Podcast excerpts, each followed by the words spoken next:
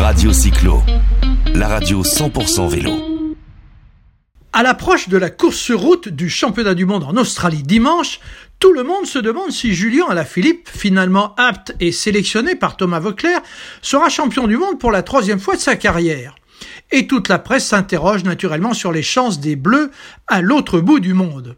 Mais une information a échappé au grand public à l'occasion du voyage vers l'Australie des équipes de France et je vous livre cette incroyable information.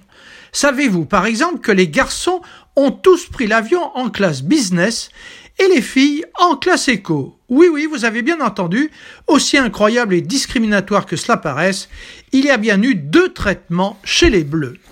Le billet de chaque garçon a coûté près de 6 000 euros à la Fédération française de cyclisme, alors qu'il n'était que de 1500 euros pour les filles.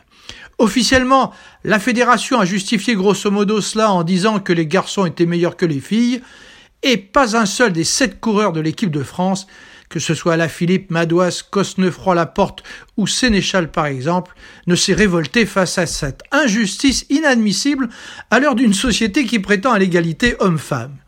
Ce qui serait drôle, les amis, c'est qu'une Française soit championne du monde et que les garçons échouent dimanche.